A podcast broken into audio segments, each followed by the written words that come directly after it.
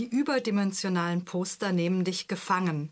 Eine beleuchtete Großaufnahme zeigt eine afrikanische Frau vor einer Wüstenlandschaft, vielleicht eine Sudanesin oder Äthiopierin, schwer zu sagen. Ein gelber Schal bedeckt ihr Haar und unter dem Bild steht Ich habe Macht. Eine Passagierin, die gerade am Flughafen von Atlanta eingetroffen ist, verdeckt für einen Augenblick die Fotografie. Sie trägt eine Afrofrisur, silberne Kreolen, groß wie Armreife und einen schwarzen Nadelstreifenanzug. Sie hat den Namen der Hilfsorganisation übersehen, für die das Foto wirbt, und kurz erwägt sie, Kerz zu machen und nachzuschauen.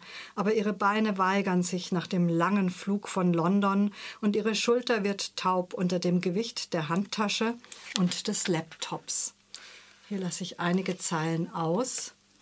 Sie hofft, dass die Frau auf dem Foto für die Aufnahme nicht zu knapp bezahlt worden ist und stellt sich Poster vor, die den Premierminister in der Downing Street oder den Präsidenten im Oval Office mit derselben Bildunterschrift zeigen. Ich habe Macht. Bei dem Gedanken zuckt sie zusammen, während sie mit einem Schritt den Rollsteig verlässt. Diola ist im Auftrag der Hilfsorganisation Link unterwegs. In diesem Roman nur ein Teil von dir von Sefi Atta. Ihr habt gerade den Einstieg gehört.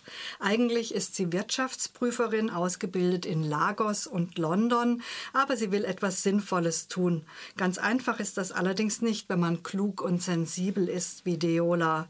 Aufmerksam wie ein Seismograph registriert sie die vielen kleinen Alltagsrassismen und die Widersprüche des Humanitärs humanitären Geschäfts. Zerrissen wirkt sie, die 39-Jährige. Ihre Familie in Lagos lauert auf die lang ersehnte Familiengründung. Kein anderes Thema gibt es, wenn sie Mutter und Tanten besucht. Das doppelmoralische Frauenbild dort geht ihr genauso auf den Keks wie die Schubladen, in die sie in Europa und den USA gesteckt wird. Sie selbst urteilt allerdings auch recht fix und hat sich einen ziemlich sarkastischen Blick auf die Dinge zugelegt. Diola hat den Auftrag, zwei Hilfsprojekte in Nigeria zu prüfen und verbindet das mit einem Besuch bei ihrer Familie in Lagos. Reich ist diese Familie. Kaum hat sie Lagos betreten, fährt sie nur noch in Limousinen. Andererseits fällt der Strom ständig aus, bewaffnete Räuber lauern auf den Schlagloch übersäten Straßen. AIDS ist ein allgegenwärtiges Problem, über das beredt geschwiegen wird.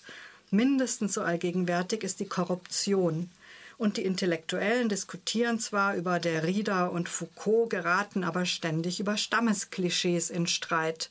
Deola will eigentlich nicht in Lagos leben, niemand will so richtig dort leben, aber sobald sie in England ist, kann sie abwertende Urteile über Afrika nicht ertragen. In London vergehen wiederum Tage, an denen sie niemand trifft. Aber ist das nicht genau, was sie will? Ruhe und Frieden? Ja, genau. Ein Tag mit Deolas im Ölboom reich gewordenen Geschwistern, Tanten, Onkeln, Familie halt, ist ja immer nervig. Da muss sie schnell wieder weg. Volles Verständnis als Leserin. Es ist nur so, Zitat, in London ist es so, als würden sie Tag für Tag an deinem Rückgrat nagen mit all dem rassistischen Müll. Sie können ja nicht genug bekommen von unserem Elend, urteilt Deolas Freundin Shubu, Investmentbankerin in London. Bandele, Deolas schwuler Freund, kann das mit dem Elend mehr oder weniger bestätigen. Er bewirbt sich für einen afrikanischen Literaturpreis in London. Allerdings schreibt er Liebesromane. Für einen echten afrikanischen Roman braucht es aber schon Politik, reichlich Elend und ethnische Konflikte. Seine Chancen stehen dementsprechend schlecht. Es sind solche gebrochene, uneindeutige Figuren, Afropolitans wie Schubo und Bandele, die den Roman prickelnd machen. Deola selbst dagegen gerät manchmal ins innere Dozieren über das Hilfsgeschäft, den Ethnogramm, den Alltagsrassismus. Das ist klug, interessant und lesenswert, tut dem Roman aber nicht durch, durchgehend gut.